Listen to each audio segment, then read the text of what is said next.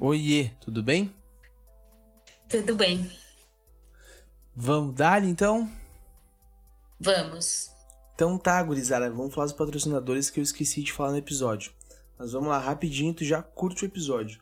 Nós temos patrocinadores a Canoas Guitar Shop, que está sendo agora a revenda autorizada da marca de pedais Electro Harmonix. Dá uma conferida no Instagram deles que tem muita novidade, tem coisa nova todo dia. E, meu, eles entregam para todo o Brasil. Então cola lá e diz que eu vi aqui no Colando no Espaço. E o nosso segundo patrocinador é a Doces Ale Gourmet, que também tem novidade, meu. Eles vão fazer presentes para tu dar de Natal para os teus amigos, para os teus familiares, para tua namorada, teu namorado. Então, meu, cola no Instagram deles, fala que eu vi aqui no Colando no Espaço, que é capaz de ter até desconto, hein. E agora fiquem com esse episódio que tá legal demais.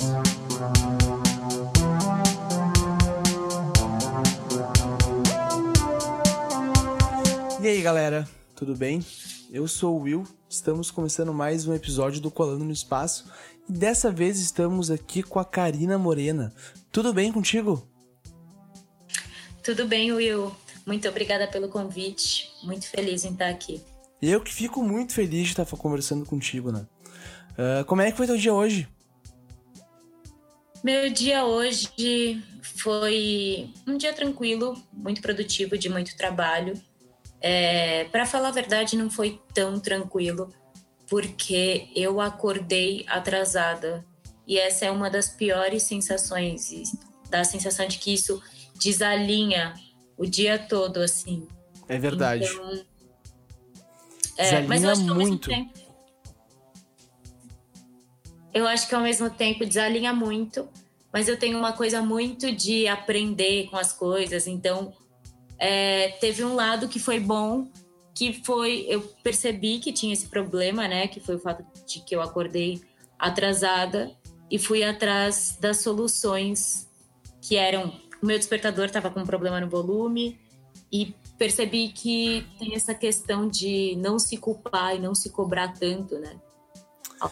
Ao mesmo tempo, não ser também muito autopermissivo, enfim. Claro, claro. Porque se tu, ficou, se tu for se cobrar tanto, tu vai acabar não vivendo, né? Tu vai ficar tipo, ah, vou ter que acordar tal hora. Eu sou assim, na real. Eu tenho que sair para trabalhar às 6h40. E eu acabo acordando 5, 4h50 da manhã, tá ligado? Pra eu conseguir tomar banho, fazer café, me arrumar e ir trabalhar. Chegar tipo 6 e meia e eu tá pronto já. Saca? Mas também, se tu for largar pras cobras, tu vai dormir até as 8 e vai se atrasar todo dia. E nem vai trabalhar, na real, né? É, e eu acho que essa coisa, a, a pandemia em si, ela, acho que para a grande maioria da população, para não dizer, para não generalizar, acho que para todo mundo, né? Na verdade, dificilmente alguém não foi impactado pela pandemia.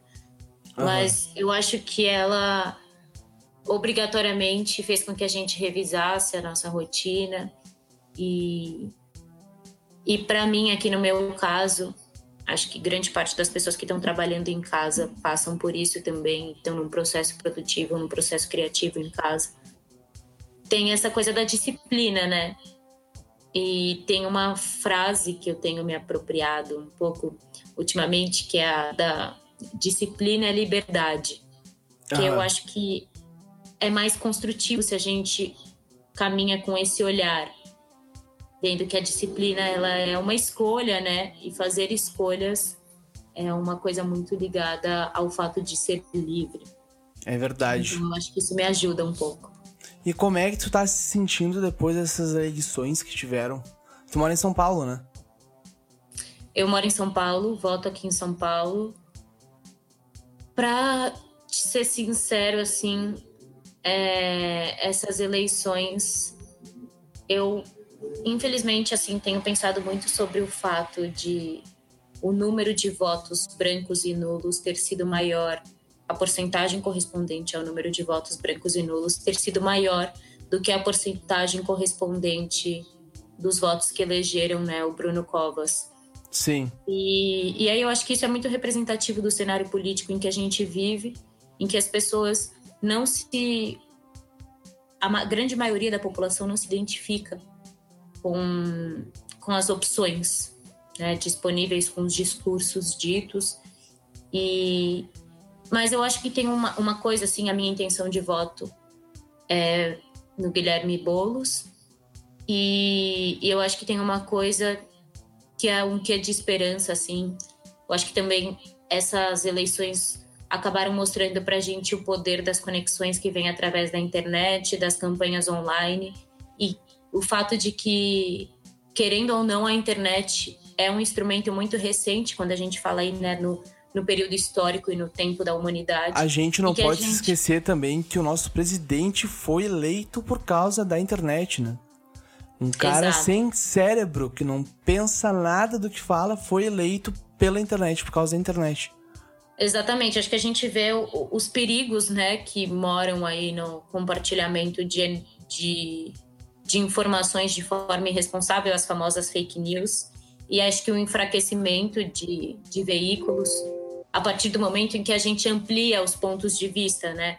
Mas eu acho que nessa eleição municipal agora, é, acho que o crescimento né, da porcentagem também de intenção de votos do, do Boulos, um, um candidato que a princípio a projeção não era nem de que ele chegasse ao segundo turno, né? Que a gente uhum. começa num cenário que, para mim, ao meu ver, era terrível em, de uma possível eleição do Russomano. E a gente vê que ele não teve força para chegar ao segundo turno, que o Guilherme Boulos chegou com uma porcentagem.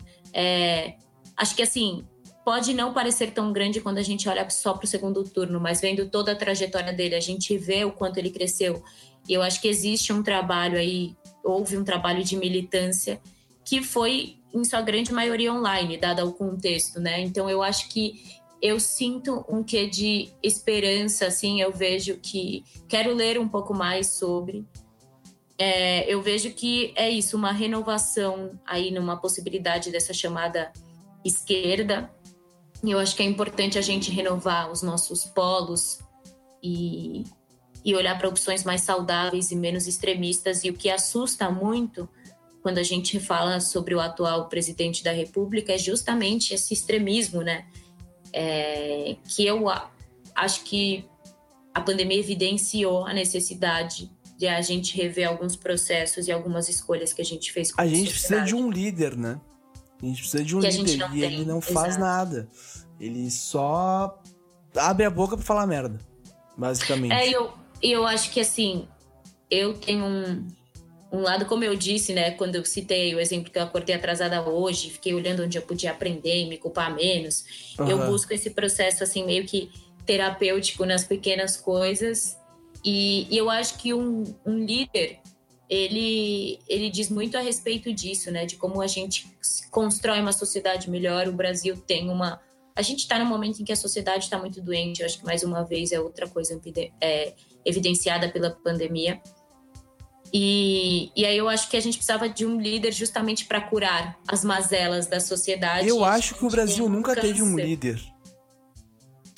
É, eu acho que isso é um debate, na verdade, engraçado, porque eu entrei nesse debate agora recentemente, né, por conta da eleição. Eu acho que o Lula uhum. foi um grande líder nacional e principalmente na questão diplomática, o quanto o Brasil era bem visto como país para se relacionar também durante esse período justamente por ele ter sido um bom líder. E eu acho que os escândalos da corrupção, o mensalão e todas as questões envolvendo é, os, a corrupção mesmo, né, que envolvia uhum. o PT como partido, faz com que a quebra desse líder nacional seja tão impactante. Acho que por isso que, que alimentou tanta revolta, que caminhou, que deu espaço para uma extrema direita se fortalecer de um jeito tão assustador. Eu, eu acredito que isso aconteceu justamente pelo fato da gente ter tido um, um bom líder que, que se quebrou e que é, essa quebra fez com que alguma coisa se quebrasse também dentro dos brasileiros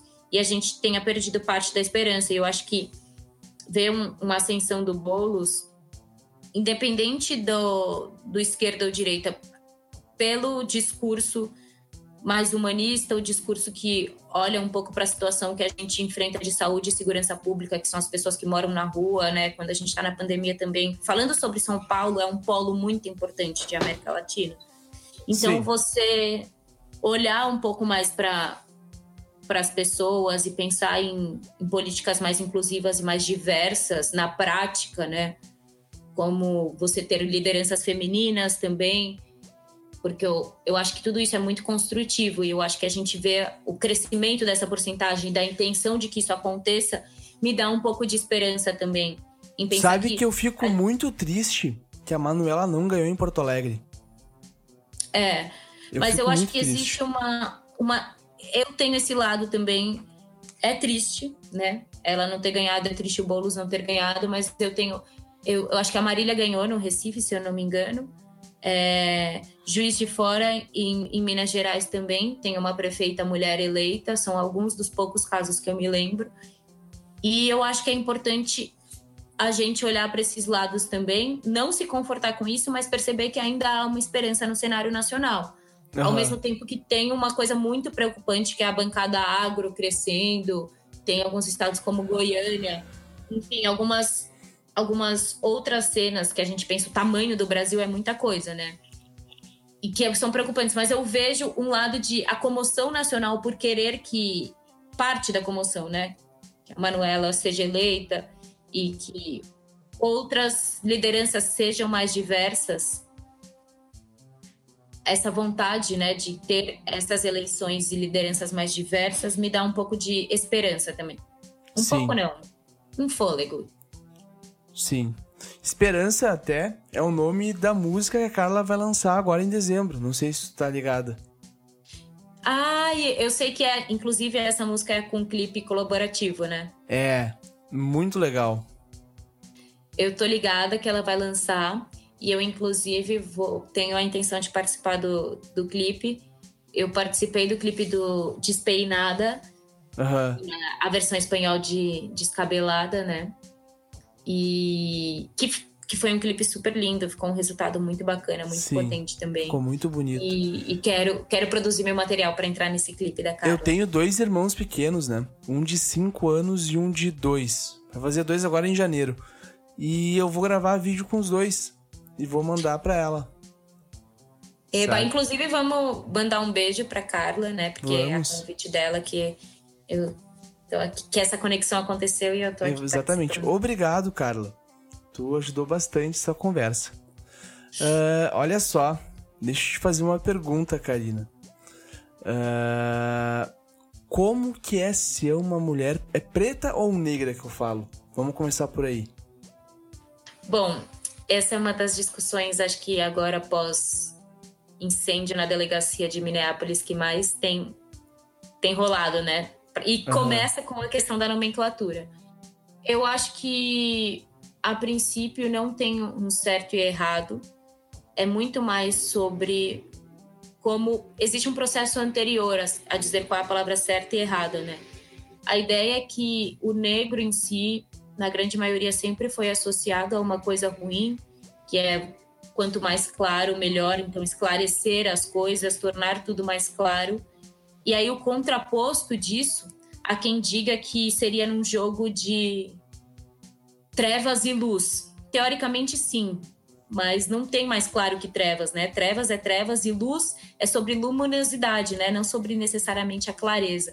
Sim. É, então, eu acho que eu, atualmente, tenho usado o Mulheres Pretas, Pessoas Pretas, e a partir de um processo construtivo, né? Sendo uma mulher preta agora com, com 26 anos, que eu percebi claramente, é, a partir dessas discussões também, em que não, eu também me desfiz desse lugar de pensar que pode soar agressivo para as pessoas brancas ao dizer pretos. É, e entender para as pessoas pretas também principalmente, né, com as pessoas pretas, esse lugar de afeto, construir esse lugar de afeto foi o que foi muito importante para depois eu me sentir bem em falar pessoas pretas para que isso não seja pejorativo de maneira nenhuma, nem para mim, nem para quem está recebendo. E perceber claro. que ser preto não é ruim, o que é ruim é a sociedade em que a gente vive. Mas que não é, eu não tenho como te dar a chancela de falar, você tem que dizer negra, você tem que dizer preta a partir do momento em que dizer negro, preto, afrodescendente, escurinho ou qualquer coisa do tipo não é num lugar pejorativo, num lugar ruim ou qualquer coisa do tipo, é, a gente não fica mais sobre questões tão pequenas sobre qual é o nome que a gente usa, sabe? Sei. E, tipo, que a questão não é muito sobre o nome, mas sim. A intenção que tu tá uma... usando. Exato. E que seja da forma em que seja mais confortável para você também, porque uma coisa que é o princípio da troca é que tudo que você sente pelo outro antes vai passar por ti. Então, se for Sim. desconfortável para você, automaticamente vai ser desconfortável para outra pessoa, porque você está desconfortável em dizer aquela palavra, não necessariamente por conta do termo usado. Cara, nunca tinha pensado nisso. Isso faz muito sentido. Sim. Caramba, faz muito sentido. Sério, agora explodiu minha cabeça assim, sabe? Aquele carinha fazendo. Sim, por isso tá. que as trocas são muito importantes. Os diálogos, Sim. né? Com certeza. E as trocas de vivências, assim. Com certeza. Deixa eu, deixa eu reformular minha pergunta, então. Tu, sendo uma mulher negra na sociedade de hoje, como que é? Eu acho que, em primeiro lugar, essa nossa primeira troca foi muito representativa de como é, assim. Eu sinto que meu corpo político foi tão invisibilizado como protagonista da minha própria vida, de novelas, de mídias, de uma autonomia, de uma humanização mesmo. Que muitas vezes eu sinto que é isso. A gente está num momento de sociedade que a gente está trazendo, né, a luz, o holofote, o protagonismo, é, a humanização para as pessoas pretas. Então, por isso eu me sinto num passo em que eu tô de alguma forma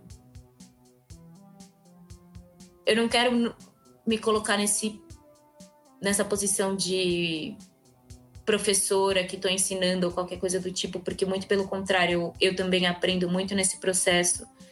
Mas eu sinto que a gente está num momento de trocas e eu me sinto constantemente aí tentando horizontalizar uma estrutura que é muito vertical. E, e aí eu acho que ser uma mulher preta é primeiramente é uma revolução diária, porque a primeira revolução é se amar numa sociedade que nos odeia. É, e aí nos odeia não infelizmente não é nem fazendo de certa forma uma hipérbole, é pensando de forma geral quando a gente olha o que representa essa parcela demográfica, né? A, a porcentagem de mulheres pretas são a maioria de líderes, mães ou divorciadas é, ou mulheres que nunca casaram e que, que estão sozinhas, assim, e que não foram escolhidas como opções para ser amadas. Então, Sim. eu acho que, que é um processo de lutar contra isso e de buscar. A partir do momento em que eu busco estar em posições de poder, eu entendo que isso é uma nova proposta de sociedade, sabe? Que isso é um marco civilizatório quando a gente tem uma mulher preta no poder. Então, eu acho que ser uma mulher preta é buscar diariamente isso, lutar por uma nova sociedade, assim. Sim. Meu, isso é muito louco porque tu falou uma coisa muito grande, saca? Pra uma coisa que não era para existir. Não devia existir, tu falou um bagulho que daria um livro real, sabe? Sim. E tipo, é muito escroto, tu, eu, tipo, não é que é escrota a situação, entendeu? Tu Sim. tem que passar por isso. Tá ligado? E não é só tu, são milhares de outras pessoas também. Saca? Sim. E não são só mulheres, são homens também. E isso é muito louco, porque eu tava conversando com umas gurias nos episódios passados e a gente começou a ver, né, que tipo. Bah, eu sou homem e branco, tá? Eu tô num topo. E depois vem a mulher branca, ela tá embaixo. E depois vem o homem negro, ele tá embaixo da mulher. Depois vem a mulher preta, que é tipo. É onde mais deve sofrer nessa, nessa situação de sociedade. Não sei se tu concorda comigo. É, eu acho que é assim. O que, o que rola. Rola essa, essa pirâmide, assim. É, estrutura, mas estruturalmente falando, né? Quando a gente pega uma pirâmide social, quando a gente vai olhar para essas questões, esses perfis demográficos, a gente encontra mesmo alguns chamados privilégios sociais, digamos, mas é que eu acho que é muito difícil a gente usar essa palavra porque teoricamente ninguém quer sair da sua posição de privilégio, né? Mas é só a gente olhar para nossa política. A grande maioria são homens brancos, héteros, cis. Isso, eles como tomadores de decisão, muito provavelmente, né, que é como acontece, tomam decisões que de alguma forma favorecem seus semelhantes. Né? Sim. Então, isso fez com que nós tivéssemos uma sociedade patriarcal. E aí, é, a gente tem, sim, esse homem branco aí nesse topo da pirâmide. Mas eu acho que, que a gente está percebendo como as situações, assim, não envolvem necessariamente o sofrimento, sabe? Porque é justamente essa discussão, né? a pessoa política, o corpo político não define a pessoa. Então, se a gente for parar para pensar, essa é a estrutura social, né? Que a gente uhum. tem. Mas o corpo político não define a pessoa. Então, eu acho que não necessariamente é um, um sofrimento. Quando a gente fala isso, a gente acaba. É um ponto de vista esse, mas não. É porque já existe uma romantização do sofrimento, assim que faz com que a gente quase que normalize as coisas. Eu vejo, sem dúvidas, essa é uma narrativa e esse é o ponto de vista, mas pela minha narrativa, no meu ponto de vista, como mulher preta, eu vejo que a mulher preta tem que vencer muitas coisas para poder conquistar e que isso faz com que a minha conquista sempre esteja acoplada a muitas outras conquistas. Pode ser visto que eu sofra muito sobre um ponto de vista, mas por outro, eu conquisto muito mais a cada vez que eu conquisto. Essa conquista não é só minha, né? Ela é resultado da conquista de outras pessoas que vieram na frente. E quando eu conquisto, várias outras pessoas se con conquistam também e percebem é, e se veem diferente. E isso atinge a autoestima, que é o fato de, por exemplo, porque é tão importante a gente ter a Maju Coutinho apresentando o telejornal. O que eu que acho isso demais, cara. Outras pessoas. Exato. Então eu acho que é meio por esse lado, assim, é, existe essa narrativa do sofrimento, mas eu acho que a gente também está nesse outro lugar de que do porquê é tão importante as pessoas pretas conquistarem e estarem em posições de poder, justamente porque a era do sofrimento já foi e a gente está na era da, das conquistas, sabe? Claro. E aí eu acho que, que é meio por esse caminho a narrativa que eu tenho buscado olhar. Mas isso, obviamente, não anula, quando a gente vai para uma dimensão de Brasil e de massa, as dificuldades existentes para as mulheres pretas, olhando numa pirâmide social aí, como corpo Deve político. ser gigante, né, meu? Sim. Elas Sabe, são, eu conversei com... Ah, nem sei quantas gurias eu conversei, mas algumas me falaram que o machismo para a mulher preta deve ser gigante pela questão da sexualização da mulher preta, entendeu? Sim. Tem, é muito sobre esse outro fato que, que eu tinha falado aí, que é a parcela correspondente de mulheres, de líderes pretas que são mães divorciadas é, ou, que mãe, ou que são mães solteiras que tiveram filhos e não que não foram assumidas. Quantos filhos negros é, ou pardos, que né, ao meu ver são pretos claros, existem no Brasil com ausência paternal, né, que não foram assumidos pelo pai. Então, a gente vende a imagem da mulher preta muito associada à sexualização. Então, as grandes mulheres pretas admiradas como Rihanna, Beyoncé, estão muito associadas ao seu corpo e ao seu produto, seu corpo como produto, é, e aí é visto como a, isso faz com que isso gera, né, de forma inconsciente aí socialmente um lugar onde a mulher preta é desejada, ela é desejada como objeto sexual, ela desperta o desejo, mas não a vontade de constituir uma família, de ser apresentada socialmente, de ser apresentada para a família. E, e aí isso gera a hipersexualização e contribui para esse fator que é a solidão da mulher preta, porque é o corpo usado como objeto de descarte, né? Então, acho que nesse sentido é o que dificulta muito. A Angela Davis, o que dificulta muito a construção da autoestima da, da mulher preta, e eu acho que o que é dito aí, o porquê possivelmente outras mulheres brancas citaram a dificuldade maior para as mulheres pretas no lugar da hipersexualização. E aí a Angela Davis, que é uma eu nem sei dizer para mim, para mim ela é um ícone, né? Mas ela é mais do que isso. Ela é uma Angela ativista, Davis. É, ela é ex-integrante do partido isso, siga, porque ela é ótima. Ela traz falas muito potentes, muito importantes sobre essa questão da mulher, classe, raça, gênero. E, e tem um livro dela que chama exatamente isso: Mulher, Raça, Gênero e Classe. E ela fala justamente isso, assim, ela conta um pouquinho sobre como foi o feminismo nesse período pós-escravatura, em que as mulheres brancas estavam reivindicando pelo direito de serem mulheres que decidem na sociedade, que podem trabalhar também e que vão além do lar e que não são feitas só para criar os filhos e para ficar em casa. Ao passo em que as mulheres pretas estavam falando, cara, eu e eu, que sou só vista como instrumento de trabalho e nunca fui nem escolhida como nem fui vista como opção para estar dentro do lar. Eu também não sou uma mulher. Essa diferença, assim, um passo em que o, muitas vezes o feminismo branco tá pedindo, tá dizendo que a mulher nem sempre precisa usar maquiagem, que a mulher só usa maquiagem quando ela quiser.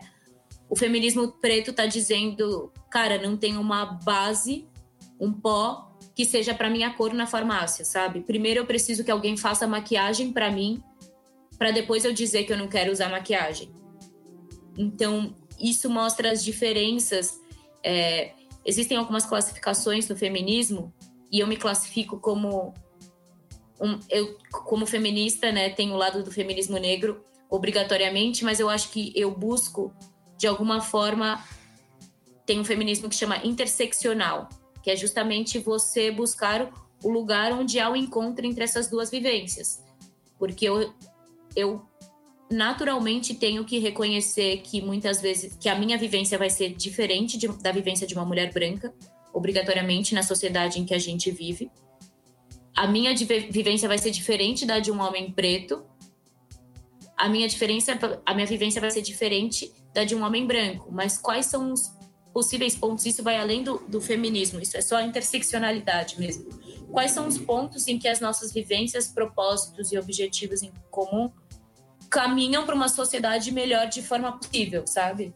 E Sim. se caso a gente não tenha pontos em comum, como que eu posso dialogar para encontrar eles? Porque nós somos humanos pontos em comum, algum ponto em comum a gente vai ter como humanidade. Tu sabe, sabe o que que eu penso nessa questão? Não é tipo sobre o contexto geral que tu falou, é sobre essa questão de como tu vai se ligar no outro, né? Eu acho que é muito possível quando tu para e tu quer ouvir o outro, sabe? Quando tu quer entender o outro. Quando tu não quer entender, tu não vai achar nada em comum com a pessoa. Saca? Então, Sim, eu acho, eu acho que, que falta empatia nas pessoas. Sim. Não, acho que a escuta é muito potente mesmo. Eu acho que independente de. Para você escutar, é preciso querer escutar, sem dúvidas. Mas eu acho que a partir do momento em que você faz o exercício da escuta, de alguma forma, você já sai de si. E o sair de si faz com que você se torne alguém diferente, sabe? Aprenda alguma coisa a questão que tu falou de, de, tu sair de si, eu tava te ouvindo falar agora e não sei se tu viu como eu tava, né? Eu tava focadão no que tu tava falando. E, meu, eu senti uma coisa diferente, sabe? Eu senti uma coisa dentro de mim, meio que um aperto, sabe? Tipo, me provando quanto mais isso é errado. Saca? E, meu, é muito louco tu parar e ver que isso existe realmente. É, eu acho que grande parte do, do processo pelo qual as pessoas pretas têm que passar estando numa sociedade tão doente como a que a gente vive é esse processo terapêutico de autocuidado, de afeto, que é justamente o que nos é tão negado.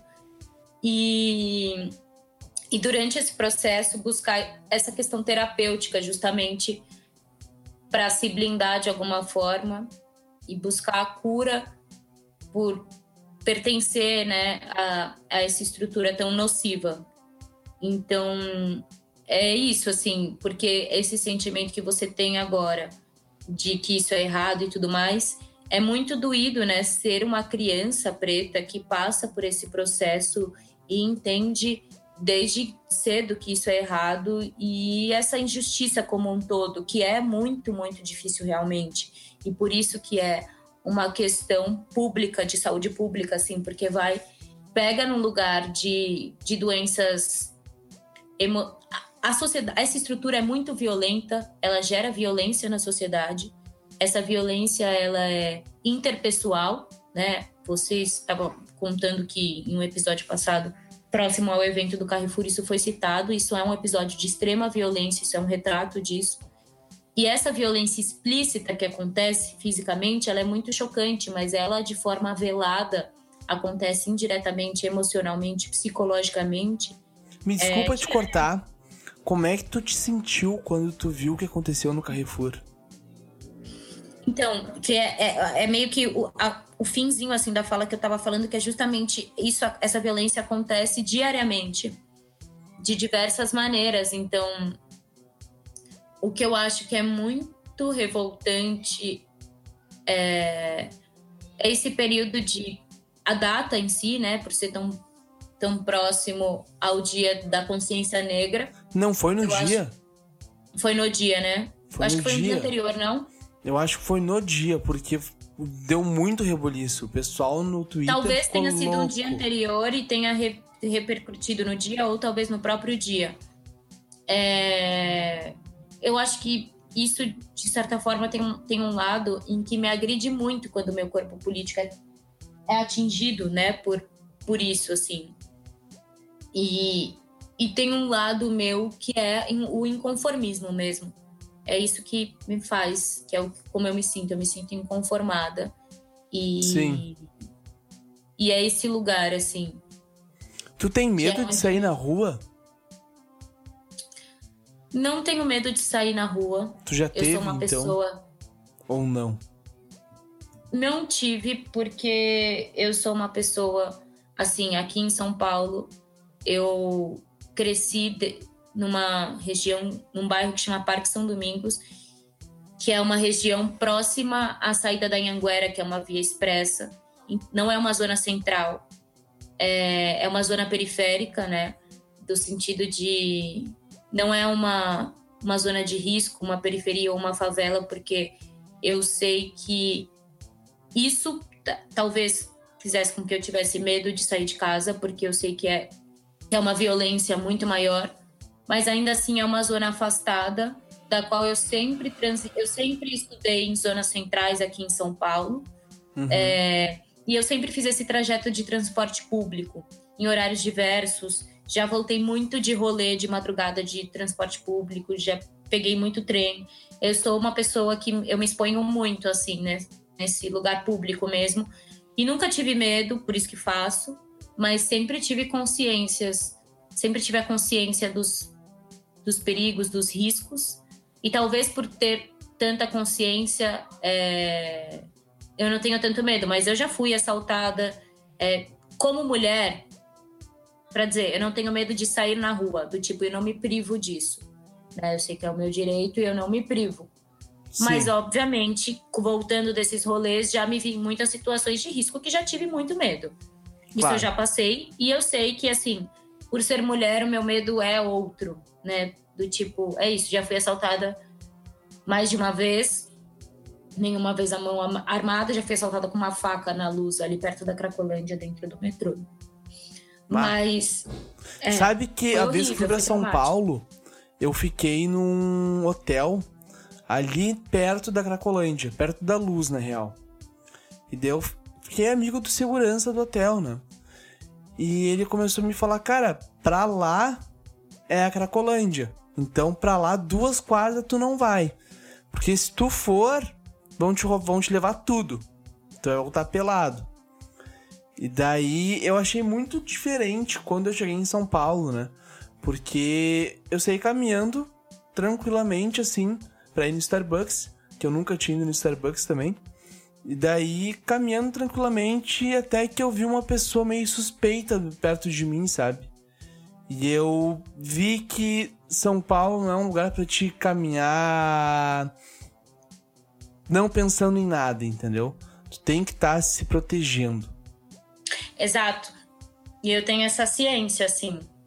Justamente porque esse processo, por ter andado muito por aqui. Mas é isso, em todo lugar você tá exposto de alguma forma em São Paulo, sabe? Ao mesmo tempo que você tá muito sozinho de certa forma também. É uma uhum. cidade de contrastes, né? Como o próprio Caetano disse. Não sei, você mora aqui agora? Não, eu moro em Canoas. Eu não moro nem em Porto Alegre, pra te ter uma ideia. Mas eu trabalho em Porto Alegre. Eu moro na zona. Uma zona nova que tem aqui em Canoas, que é um shopping novo, né? E eu moro atrás desse shopping.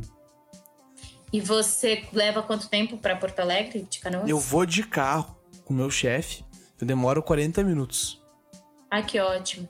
É, é então, por exemplo, onde eu moro, por conta do trânsito, eu levaria até mais do que 40 minutos, pensando da, da minha casa até onde era a minha faculdade, na hora do, de pico, como era, né? Uhum. Então é mais ou menos meio que essa pegada, assim, sabe? Um lugar onde é afastado, mas atualmente, agora, no, na pandemia, por conta, porque eu moro muito próximo da saída das duas marginais, que são vias expressas que cruzam a cidade de São Paulo. Então, Aqui sem trânsito, a gente chama de perimetral perimetral. É. Então, sem trânsito. Aí é, é marginal, né? Chama, é, é, marginal porque ela, elas são as marginais dos rios que cruzam a cidade ah, também. Saquei. Saquei. Aí, é, são as margens, né? Dos rios. Então é uma Entendi. via marginal porque é, tem, a cada lado é uma margem do rio. Que legal. E é bem legal. Seria lindo se o rio fosse limpo. Seria incrível. Mas é muito sujo, muito fedido. E eu acho que é isso, assim. Eu acho que isso é muito representativo, voltando um pouquinho para a política de, de forma geral. Uhum. Eu acho que você ter duas cidades feitas com vias tão importantes na margem de rios tão sujos é representativo do que é a cidade de São Paulo, assim, sabe? Acho que um pouquinho de onde a gente precisa investir e o porquê que eu acho que é importante a gente investir em, em práticas humanistas, porque a gente precisa investir um pouco no nosso meio, no nosso ambiente, no nosso lar. E, e eu acho que investir nisso é. A gente está nesse movimento como sociedade, né? Porque o nosso lar passa pelo nosso corpo também, tem crescido muito essa onda fitness. E eu acho que a gente precisa olhar um pouco mais para esse lado de cuidado de forma geral, assim. Sim. Deixa eu te fazer uma pergunta para nos levar pra gente um pouquinho para um lado um pouco diferente, né? Eu acho que é muito diferente, não sei. Enfim, o que, que tu acha dessa questão das academias funcionando em meio a uma pandemia?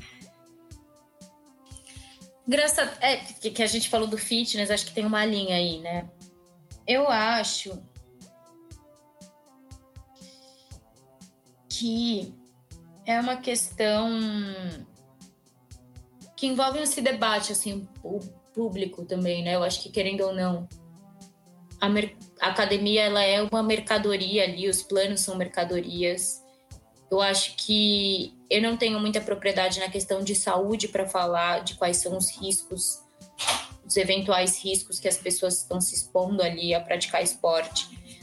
Eu sei que existe uma forma possível de, e sustentável de fazer isso, mas isso envolve muito coletivo, assim. Então, reduzir a, a capacidade máxima, né, a lotação máxima das casas, dos espaços, usar aparelhos que tenham distanciamento social, com uma higienização constante e todas as pessoas que estão malhando usando máscara, talvez seja um jeito possível. Acho que a gente também não pode entrar, caso seja possível, de forma segura.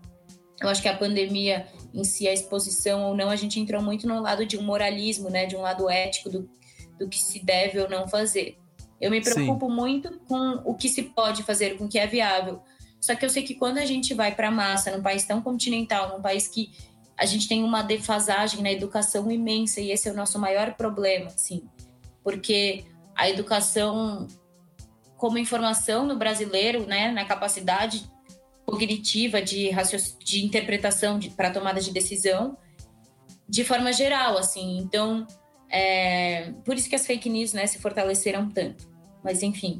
Então eu acho que quando a gente vai para esse contexto de massa, num país em que a gente sabe que tem a dificuldade de aprender, de seguir as regras, as leis de forma sustentável e infraestrutura muitas vezes para isso, isso me preocupa, porque parece utópico pensar que existe um meio viável de se usar, de se usar as, academia, as academias, se no lugar onde não tem a fiscalização isso não vai ser usado.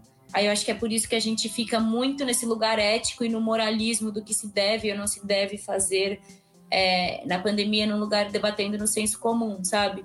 Se a gente pensasse nas regras sendo seguidas devidamente, talvez muitas outras coisas fossem possíveis, mas o problema é que quando a gente vai para a massa, esse controle se perde. E isso é muito perigoso. Então eu acho perigoso, porque é dar vazão para um descontrole de fluxo, né? Caramba, tu falou o que eu penso, só que eu não tinha conseguido colocar nessas palavras ainda. Tá ligado? Então, agora sim minha cabeça tá girando e eu tô caramba, meu. Sabe? Porque aqui perto de casa, uma quadra da minha, da minha casa, abriu uma academia e eles estão cobrando 40 reais o mês. Meu, tá indo muita gente. Não é tipo, ah, muita gente, tipo, é muita gente de verdade. Tipo, um dia eu fui lá ver, tinha umas 20 pessoas na fila para entrar na academia e mais umas 100, 150 dentro da academia. Tá ligado? É, então... E o Rio Grande do Sul tá em estado de calamidade pública porque tá tudo vermelhado aqui, né? E o que, tu quer falar para as pessoas? Tu vai falar para um cara, não, eu tenho que me exercitar. Daí tu tá, mas eu também tenho. E eu tô correndo na rua. Tá ligado? Existe um outro jeito de tu fazer o que tu quer fazer de uma forma sem afetar o outro. É, eu acho que de repente as academias poderiam pensar em soluções é, mais nessa linha, né, de é, espaço. Empresta o material e deixa o cara levar para casa. Ou talvez pela questão isso do, do material mesmo para a galera usar em casa, talvez pela higienização, porque é muito mais fácil, depois devolve, higieniza, enfim. Mas caso não seja é isso, o seu plano da academia, ele você não está usando a infraestrutura, mas de repente é isso para aluguel de aparelhos, é, sei lá, de colchonetes de pesos e coisas do tipo, ou uma outra versão também que a gente tenha esses instrutores em casa aí. Eu tenho uma amiga que praticava crossfit em casa com um saco de arroz, com cadeira, com. Olha aí. É possível. Tra... Exato, aquela ponte que faz, né, que é uma coisa que exercita o baço inteiro, é super possível. Existem diversas práticas que não necessariamente necessitem de uma super infraestrutura. Então, eu acho que é para isso que a gente devia caminhar, sabe? Sim, a e não só na academia, né? Exato. A tecnologia, ela não envolve, eu vou até ah, buscar aqui, somente ela não é necessariamente dependente de equipamentos. Né? A tecnologia, existem tecnologias sociais, enfim. Então, tecnologia muitas vezes ela envolve justamente pensar essas outras soluções. Aham. Uhum. Karina, olha só. Já estamos com 42 minutos. Nossa, passou muito rápido. Muito, né? Eu achei isso... que a gente tava com 23 minutos. E isso é legal quando o papo flui. É verdade. Sabe? Eu queria só fazer um adendo. Fala. Que é que eu falei sobre a tecnologia e não, não busquei, né? Ah, que não falei aqui. Mas assim, a tecnologia como definição da palavra, ela é o conjunto de técnicas, habilidades, métodos e processos usados para produzir bens ou serviços ou para realizar objetivos como por, exemplo, como por exemplo investigações científicas ou a gente estava falando da práticas de exercícios, né? Então existem tecnologias que não necessariamente dependem de equipamentos, tanto digitais quanto equipamentos analógicos, equipamentos das academias, é, que podem solucionar, né? Que são essas práticas de exercício. O nosso corpo é um super instrumento. Então, teoricamente, a gente não precisa de nada, né? Brincar de morto e vivo já cansa, já cansa muito. Sim. Sim. Era isso. É verdade. Isso é verdade. Meu, eu, isso ia ajudar um monte, na real. Porque eles poderiam cobrar, como tu mesmo falou. É a, a mensalidade de academia é tu ir lá pegar um equipamento. Né? Uhum. Porque, meu, a academia não é higienizada corretamente. Tu acha que os caras vão passar álcool em gel toda vez que alguém vai usar um equipamento diferente? Né? Uh, tem fila para usar um equipamento. Não tem como tu passar álcool em gel no meio porque o cara que tá esperando vai ficar brabo. Porque ele tem compromisso depois. Entendeu? Então isso é muito impossível. É muito impossível. Eu defendo que as academias teriam que levar para um outro jeito, não fazer presencial mais. E deixa eu ir para outro lado agora, que é a parte final, porque já estamos em 40 minutos. O que eu vou te falar? Eu quero tu no meu podcast todo mês, se tu quiser. Eu topo muito todo mês, todo que dia é hoje, dia 30, todo final do mês, o último episódio do mês vai ser contigo. Eu acho maravilhoso. Eu acho que a gente pode até comentar. É, não sei, a gente faz como você quiser, mas a gente pode comentar coisas que aconteceram nos meses anteriores, resgatar os episódios que rolaram.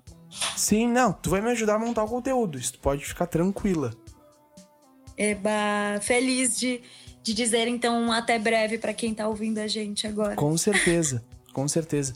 O próximo episódio vai ser só em janeiro, porque em dezembro eu já fechei a agenda, tá? Combinado. E daí em janeiro vai voltar com uma coisa muito legal que vai ter vídeo também no podcast. Eba. Então, Perfeito. o áudio inteiro vai pro Spotify. Eu até tô te gravando aqui também uh, para eu já fazendo os testes aqui, ver como é que fica a questão do vídeo.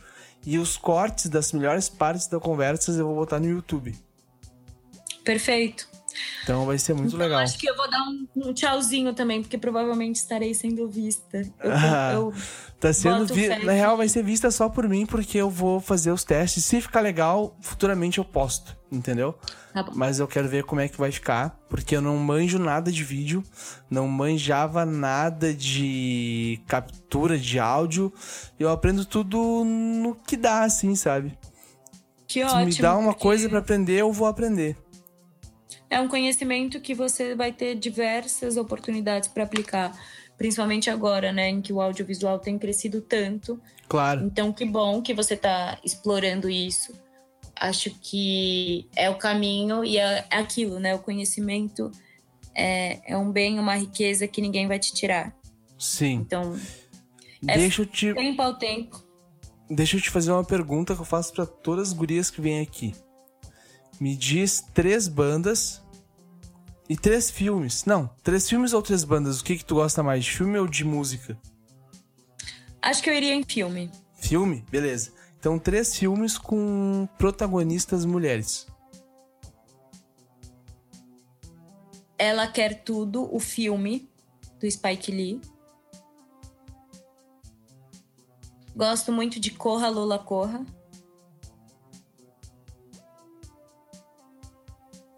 E.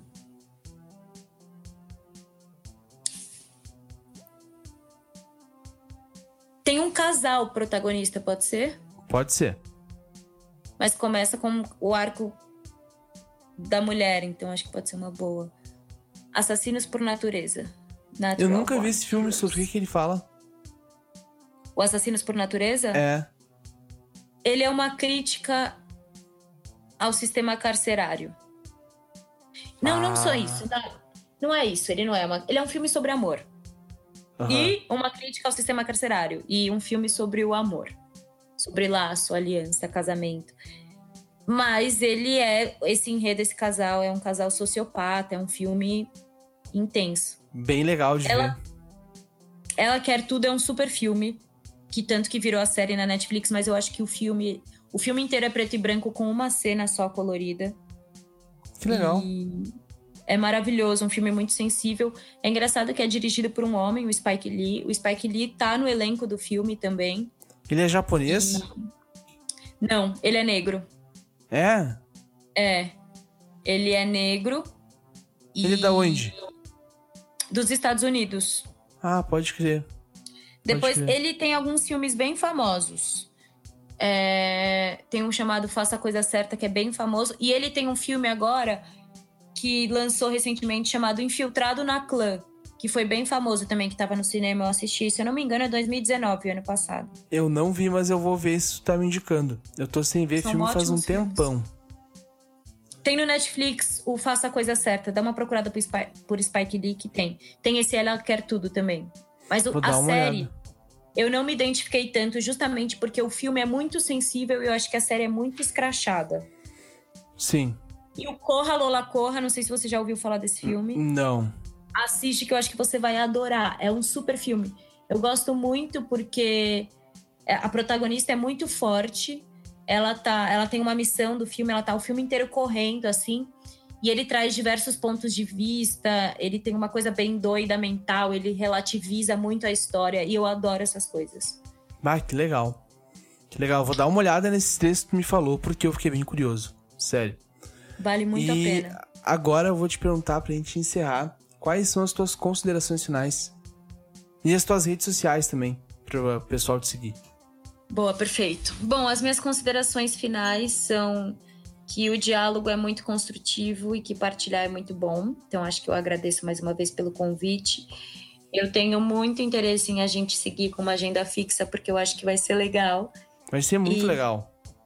E que eu acho que a gente vai ter uma troca bem diversa aí, né? Acho que eu vou acabar chegando num público que dificilmente eu chegaria. Exatamente. E, e eu acho que isso é muito rico. Então agradeço por essa oportunidade. Eu quero, o que eu quero é te dar o melhor lugar possível para te falar, sabe? Com milhares de pessoas que tu vai conseguir alcançar de uma forma bem forte. Eu agradeço muito por isso, porque eu acho que esse é um dos meus objetivos é, principais, assim. Ah, meu, então, isso vai ser muito legal. Vai ser muito legal. Sim. Vai ser muito, Fico muito feliz. da hora. É, e eu acho que foi uma troca construtiva, assim. Eu acho que foi como um primeiro encontro rapidamente, assim, com pequenas coisas de forma simples. Eu vi que teve essa troca em que em que acho que algo novo se abriu. Fico muito feliz por ter conseguido abrir novos pontos de vista e ter reverberado as coisas dentro de você, como você disse que rolou. E eu quero seguir pra, trocando para a gente fazendo isso. Agrade... Acho que uma, mais uma coisa nas considerações finais, para quem tiver interesse, vale muito a pena as leituras indicadas aí e os filmes indicados também, e mais para frente mais indicações virão. Com certeza. Então tá, muito obrigado. Fico muito feliz que tu aceitou em fazer um episódio comigo todo mês. Então é um novo quadro do Coaluno no Espaço, primeiro quadro na real, que vai ter um nome em breve e vocês vão ver nas redes sociais. Um beijo. Um... Ah, e tuas redes sociais, quais são? Com certeza, importantíssimo. Por último, mas não menos importante. Exatamente. Me sigam no Instagram, principalmente. É arroba Karina Morena. Karina com C de casa e dois N's. Karina com C e dois N's e Morena com N só. Tudo junto. Muito boa. Vai estar tá tudo nas, descri... nas descrições, não Vai estar tá tudo na descrição desse episódio, gurizada. Então fiquem ligados que logo, logo vai ter novidade. Vai ter novidade ano que vem já. Então, ano que vem vai vir para estourar a tua cabeça de tanta novidade boa que vai ter. Um beijo para vocês, me sigam nas redes sociais também, arroba William Gauss, como todo mundo sabe. Até terça-feira que vem e tchau!